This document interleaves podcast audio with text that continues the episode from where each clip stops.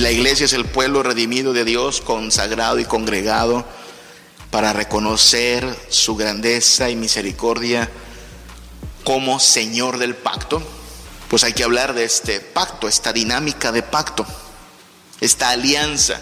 Son términos sinónimos, ¿verdad? Alianza, pacto, testamento incluso, con sus respectivos matices, pero van de la mano. Hablemos de la naturaleza de esta alianza. Esta alianza es una alianza de gracia. El pacto de Dios con su pueblo es un pacto de gracia. Mucho ojo, aquí es donde hay que empezar a poner ciertos alfileres para decir, bueno, esta es una peculiaridad de la doctrina del pacto según la entendemos desde la teología reformada, desde el sistema presbiteriano.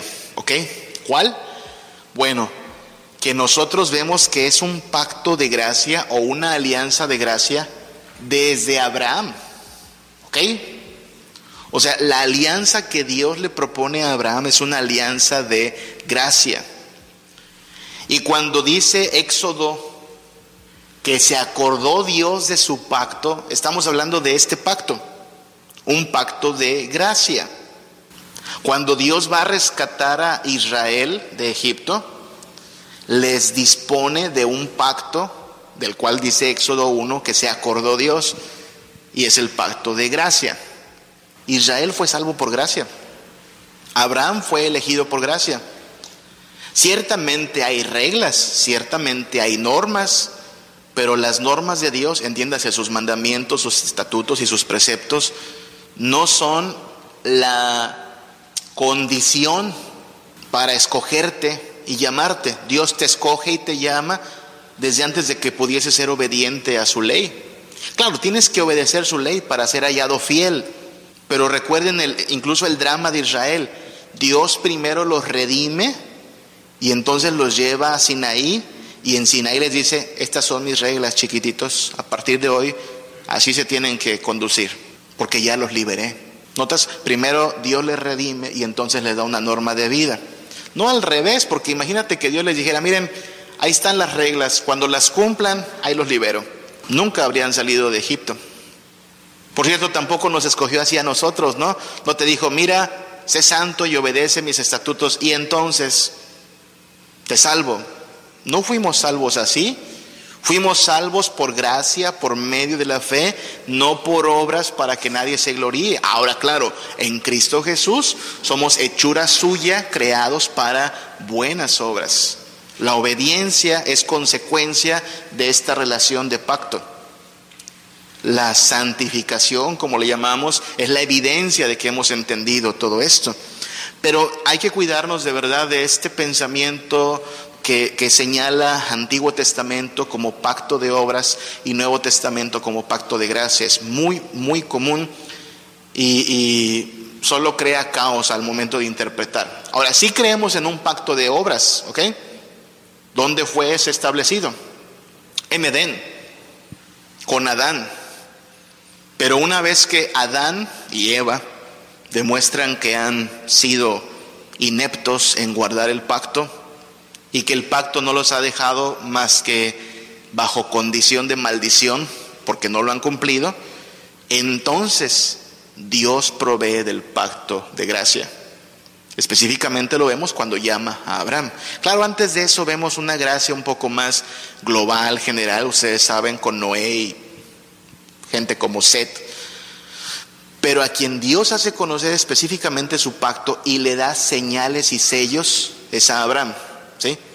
Entonces, cuando nosotros vemos en la Biblia el término pacto, mucho ojo, cuando vemos pacto en la Biblia, sabemos que hace referencia continua y constante a lo que en teología sistemática llamamos pacto de gracia. Pacto de obras lo damos por sentado, por lo que está en, Génesis y en Edén. Pero cuando Dios habla de pacto una y otra vez en la Biblia, entendemos que se refiere al único pacto que recibió Israel, pacto de gracia. Es el mismo pacto que hemos recibido nosotros, una alianza de gracia. Si es por gracia, entonces no es por obras, es decir, no es por mérito humano, no es porque seamos la gran cosa. De hecho, lo dice Dios aquí, ¿no? A, a Israel. Deuteronomio 7 del 7 al 8 no por ser vosotros mucho más que todos los pueblos de la tierra os ha querido Jehová. O sea, no fue porque fueran muy luchones o muy grandototes. No, no por eso los quiso y los escogió. Es más, vosotros erais, ¿qué cosa? Los más insignificantes de todos los pueblos. ¿Cómo ves eso? Como que a Dios le encanta eventualmente desinflar el ego, la arrogancia, la vanagloria del hombre. Dice, no, no, te escogí porque fueras grande. De hecho, eras un pinchurriento pueblo, ¿no? O sea, eras de lo peor, no eras nada. Y yo te escogí porque así soy de bueno, porque así soy de misericordioso, pero tú no eras nada. Pero Jehová te amó. Dios te amó. Algo así dice Pablo en el Nuevo Testamento, ¿verdad, hermanos? Miren hermanos vuestra condición, que no hay muchos de ustedes que tengan un premio Nobel o que muchos de ustedes sean doctores o maestros, sino que lo vil y menospreciado escogió Dios para avergonzar a los que se creen la gran cosa. Si alguien cree que en el seminario está lo mejorcito de la iglesia, le tengo una noticia, ustedes de lo más vil, menospreciable e insignificante que hay. Por gracia somos salvos, no por obras, para que nadie se gloríe. Le encanta a Dios hacer esto, tanto en el Antiguo Testamento, le va a recordar tanto al pueblo como a ciertos personajes que se dan luego aires de grandeza. Hey, usted no es nadie, usted no es nada. Yo te escogí, yo te llamé. Si eres grande es porque yo te di esa grandeza. ¿Se acuerda que le dirá Dios a, Israel también que se cuide en Deuteronomio capítulo 8? Cuando se te multipliquen las casas y el oro y la plata y te eh, no se te olvide quién te dio todo eso. Tú eras un vil esclavo y yo, yo te rescaté de allá. Entonces, este pueblo ha de entender continuamente que no es por algo intrínseco en ellos que el Señor estuvo pues en la necesidad o en la conveniencia de rescatarlos y redimirlos, sino por su sola gracia por su solo amor. Es una alianza de gracia. Parece que eran muy reformados los del pueblo de Israel ya, ¿verdad? ¿No? Solo por gracia, solo por fe, solo a Dios la gloria. Eran bastante reformados. Ahora, esta eh, provisión de gracia, este pacto de gracia, se da en diversas, hay que aclararlo también, administraciones. Aquí es donde también hay que hacer algunas eh, precisiones, poner alfileres. Porque hay un pensamiento por ahí que se llama dispensacionalismo, que va separando la historia en diversos periodos, como si Dios tuviera incluso que andar haciendo arreglos y remiendos en la historia. Ah, caray, me salió mal Edén. Bueno, va, ahora que sea por conciencia. Ay, caray, son más malos de lo que pensé. Bueno, ahora por promesa. Ay, bueno, me los, me los hicieron esclavos. Bueno, ahora por esto. O sea, como si Dios hubiera que estar arreglando o enmendando las cosas, proveyendo diversas formas para salvación. Ese es básicamente el esquema dispensacionalista que hace esa distinción entre Israel y la iglesia. Si preguntas de dónde viene esa distinción entre que Israel es el pueblo de Dios y la iglesia es otro pueblo allá, pues solo por concesión, viene del dispensacionalismo. En el pensamiento dispensacionalista, lo próximo que va a pasar, ¿qué es? Lo que estamos esperando en el cronograma divino. No la venida de Cristo, el rapto. La iglesia es raptada y entonces Dios vuelve con el plan original. ¿Cuál era? Israel. Tienes que sacar de la jugada a la iglesia para entonces volver con Israel. Nosotros no creemos eso porque entendemos que lo que dice la Biblia es verdad y si la Biblia dice que hay un pueblo, no dos, un pueblo, y que no es judío el que lo es en lo exterior, sino que el verdadero judío es el que lo es en interior y que la circuncisión que importa no es la del prepucio, sino la del corazón y que todos los que son de la fe de, eh, de la fe en Cristo Jesús son hijos de Abraham. Caramba, pues resultamos siendo judíos, ¿no? Espiritualmente hablando. Sí, somos de la fe de Abraham, creemos en la promesa de un descendiente especial. Pero esta alianza, si bien no hablamos de eh, tiempos discordantes de administración del pacto, sí hablamos de administraciones, con continuidad, por supuesto, pero sí hablamos de administraciones.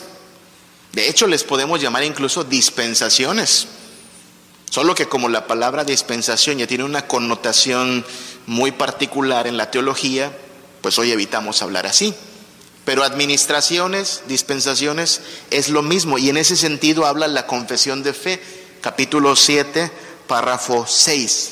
Ojo, dice, bajo el Evangelio, cuando Cristo, la sustancia, fue manifestado, las ordenanzas por las cuales se ministra este pacto son, habla del pacto de gracia, son la predicación de la palabra, la administración de los sacramentos del bautismo y de la cena del Señor. Y aún cuando son menos en número y ministradas con más sencillez y menos gloria exterior, sin embargo, en ellas el pacto de gracia se muestra a todas las naciones, así como a judíos, así a los judíos como a los gentiles, con más plenitud, evidencia y eficacia espiritual. Y se le llama el Nuevo Testamento o el Nuevo Pacto o la Nueva Alianza, términos sinónimos. Con todo, no hay dos pactos de gracia diferentes en sustancia, sino uno y el mismo bajo diversas dispensaciones. O sea, lo que dice la confesión es, sí, ya, ya no tenemos ceremonias tan suntuosas como las de Israel, ya no, nuestro pastor entra temblando al lugar santísimo a ver si no lo matan por pecador. Ahora tenemos ceremonias bastante sencillas. El bautismo, la Santa Cena, la predicación debe estar presente, pero aunque es más sencillo en su presentación, es, los términos son, aquí es mostrado con más plenitud, evidencia y eficacia espiritual? Pues claro, porque sabemos que Cristo es la consumación de todo ello. Y termina con esta aclaración. No hay dos pactos, no hay dos testamentos, hay uno bajo diversas dispensaciones. Las dos grandes dispensaciones son el antiguo pacto y el nuevo pacto. Ahora, el antiguo pacto no es pacto de obras, el antiguo pacto es la dispensación antigua del pacto de gracia. Y estamos en el nuevo pacto, la nueva y última y mejorada y plena dispensación del pacto de gracia. Siempre gracia. Desde Abraham hasta nuestros tiempos, siempre ha sido pacto de gracia. ¿Ok? Entonces hablamos de una alianza de gracia en diversas dispensaciones y estamos hablando de una alianza que es eterna.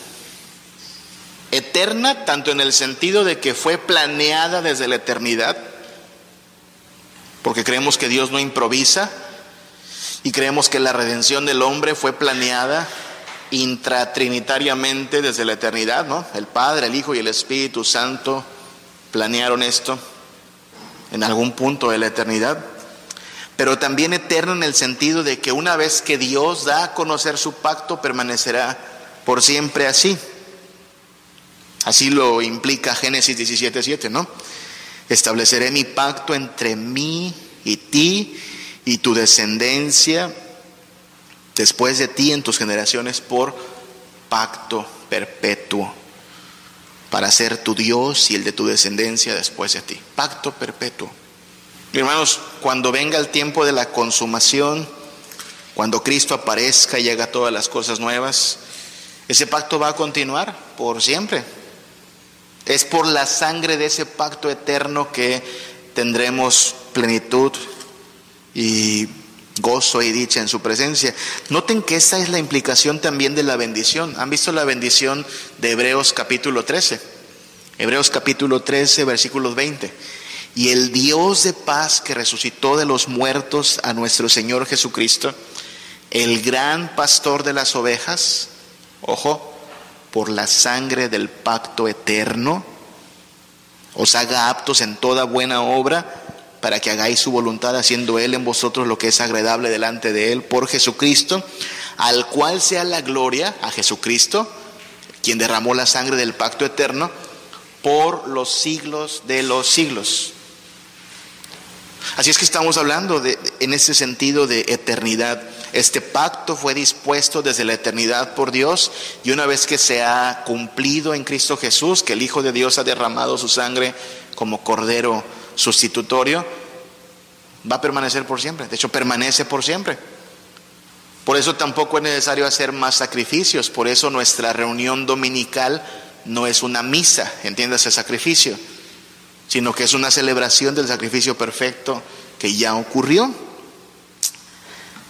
Entonces, una alianza de gracia, sí, diversas administraciones, pero una alianza permanente. Este pacto, como en algunas materias de acá lo hemos señalado, tiene tres aspectos al menos, ¿no? O enfoques. Normativo, existencial, situacional. ¿Sí? Israel debía entender esto. Claro, no, este es un modelo para entender el pacto. Obviamente Moisés no decía, a ver, el enfoque normativo, existencial, no, pero está implícito en las escrituras y de hecho lo planteamos así porque este puede ser el esquema en el cual usted lea el Antiguo Testamento, bajo los lentes del pacto. Todo en Israel era en relación de pacto con Dios. Así es como hablaremos de las marcas de la iglesia. Israel entendiendo que son el pueblo del pacto, consagrado y congregado para reconocer la grandeza de Dios y su misericordia como Señor del pacto. Entonces, bajo ese esquema, Israel siempre debía entender que por todas partes lo que lo hace diferente, especial y bendito es que tiene esta relación de pacto con Dios. Y esta relación de pacto con Dios tiene implicaciones para su vida. Y aquí para entenderlo mejor le llamamos el enfoque normativo, situacional y existencial. Hablemos del enfoque existencial, ¿no? Porque esta alianza, la alianza con Dios, la alianza de gracia, es el marco de referencia para la identidad del pueblo de Dios. O sea, es, es de tal naturaleza esta unión, este pacto, que transforma la identidad del pueblo. Lo más cercano a eso que tenemos en las relaciones que guardamos como humanos es el matrimonio, ¿no? Una unión, una alianza, un pacto que cambia tu identidad. A partir de que el hermano Beto dijo sí acepto, es el señor Beto, ¿no?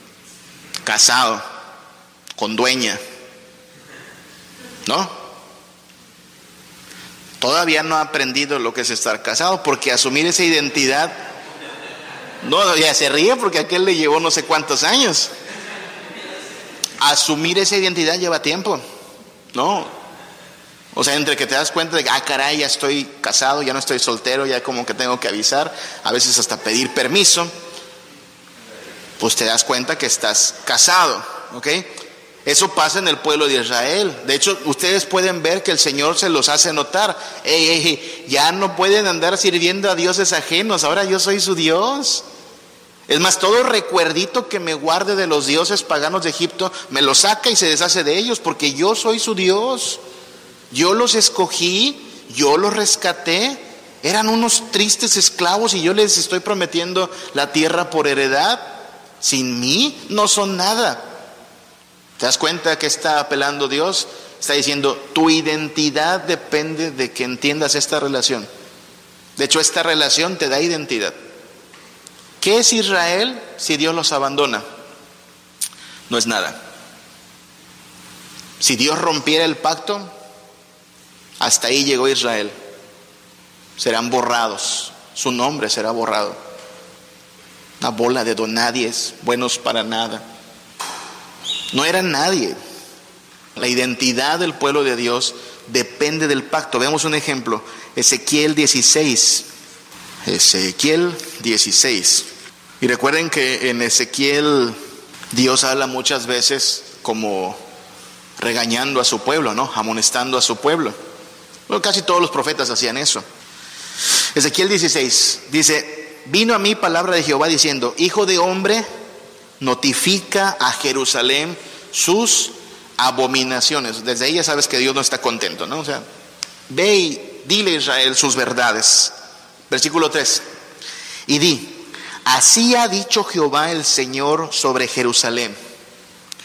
Tu origen, tu origen, tu nacimiento es de la tierra de Canaán. Recuerda que para los judíos los cananitas eran pues los feos, ¿no? De la historia. Pues de ahí vienes tú. Tu origen es de Canaán. Tu padre, ¿sabes qué fue tu padre? Amorreo. ¿Y tu madre? Etea. En el imaginario de Israel, ¿qué son los amorreos? ¿Qué son los eteos, hermanos? Enemigos, adversarios, no escogidos por Dios. Y este pueblo de Israel, recuerden, para la época de Ezequiel se ha corrompido. Entonces, recuérdale a mi pueblo. Yo te saqué de Canaán. Tu padre era amorreo, tu madre era etea. Versículo 4. ¿Y sabes qué pasó en tu nacimiento? El día que naciste, no fue cortado tu ombligo, ni fuiste lavada con aguas para limpiarte, ni salada con sal, ni fuiste envuelta en fajas. Está hablando de todo el, el cuidado que se le da a un recién nacido. Ni el cordón te cortaron. Versículo 5, no hubo quien se compadeciera de ti para hacerte algo de esto, teniendo de ti, ¿qué? Misericordia. Nadie tuvo misericordia de ti, sino que fuiste arrojada sobre la faz del campo con menosprecio de tu vida el día que naciste, como basura, ¿no? ¿Has visto historias de esas? Madres y padres inútiles, aparte de pecadores, que toman a su bebé recién nacido y lo tiran a la basura. Lo que está diciendo Dios es, eso eras. Hijo de un amorreo, hijo de una etea. ¿Crees que son malos? Pues ni los más malos te quisieron, te lanzaron a la basura. Ahí estabas, nadie se apiadó de ti. Versículo 6, y yo pasé junto a ti y te vi sucia en tus sangres y vi, y cuando estabas en tus sangres te dije, vive. Sí, te dije, cuando estabas en tus sangres, vive. Te hice multiplicar como la hierba del campo y creciste y te hiciste grande y llegaste a ser muy hermosa. Vean todo el pasaje en casa si quieren. Pero básicamente lo que le está diciendo Dios a Israel es, todo lo que eres tú es gracias a mí. Porque si no hubiera sido por mí, te habrías quedado en la basura. Ni tus padres te quisieron. Fuiste tirado, echado allí Nadie tuvo misericordia de ti. Si alguien tuvo misericordia de ti, fui yo. Así es que Dios, y, pueden leer todo esto en su casa, está, va a hablar de pacto. A lo largo de todo este capítulo, lo que Dios dice es, fuiste infiel a mi pacto. No te mantuviste en mi pacto.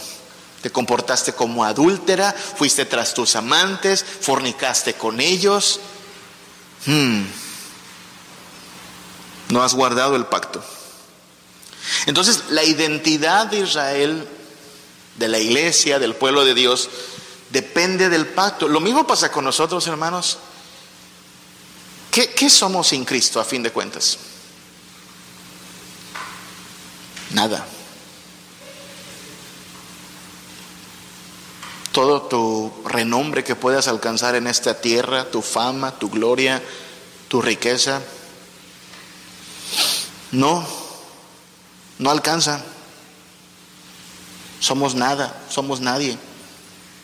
Lo que constituye la base de nuestra identidad es esta relación de pacto con Dios. Por esta relación somos perdonados, adoptados, somos justos, somos bienvenidos en su reino, somos vivos. Aquí dice que dice vivos. Yo te dije vive, o sea, el, el simple hecho de vivir o de poder decir que somos vivos es en relación de pacto con Dios, porque aquel que no está en Cristo Jesús está muerto. Él nos dio vida cuando estábamos muertos. Entonces, esta relación es la que enmarca nuestra identidad. Cualquier cosa que se pueda decir de usted y de mí tiene que ser en relación con Cristo Jesús, si no, no vale la pena. Y las intenciones que cuentan son las intenciones de Dios, es decir, hablamos de propósito, ¿no? Lo que importa en esta relación de pacto es que se cumplan las intenciones de Dios, su propósito.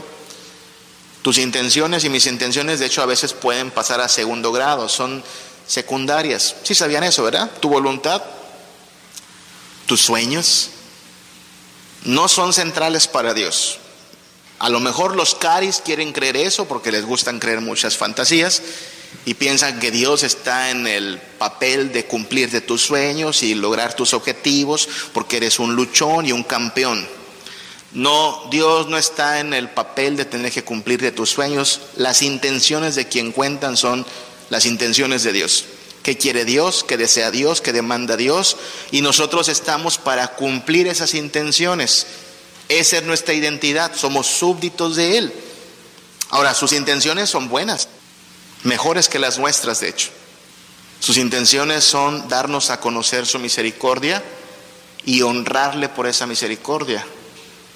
Son buenas intenciones, mucho mejores que las nuestras. Salmo 100. Por eso debemos decir que su voluntad es perfecta y no la nuestra. Salmo 100. ustedes saben lo que dice Salmo 100, ¿no? Cantad alegres a Dios, habitantes de toda la tierra, servid a Jehová con alegría, venid ante su presencia. ¿Notan la convocatoria? Dios convocándonos, reconoced que Jehová es Dios, ahí va la identidad aspecto existencial. Él es Dios. Él nos hizo. Por lo tanto somos creados, ¿verdad? No nosotros a nosotros mismos. Pueblo suyo somos y ovejas de su prado. Esta es la identidad de Israel. La identidad de la iglesia también. Él nos hizo, no nosotros a nosotros mismos, pueblo suyo somos, ovejas de su prado, y en esta identidad de criaturas, de rebaño, nos acercamos a Él, convocados por Él. Por eso dice el siguiente versículo, entrad por sus puertas con acción de gracias, por sus atrios con alabanza. ¿Ves cómo necesitas el contexto de pacto para ver un poquito más a fondo en el Salmo 100? Porque no te acercas a Dios fuera de este marco de entendimiento, el pacto, y porque este pacto nos brinda a nosotros un referente existencial. ¿Quién soy? No soy un semidios, no soy un, eh, no sé, super saiyajin. Soy creación de Dios, súbdito de Dios, una ovejita en su rebaño, invitado a ser parte de la congregación total. La iglesia es el pueblo redimido de Dios, consagrado y congregado para reconocer su grandeza y misericordia como Señor del pacto.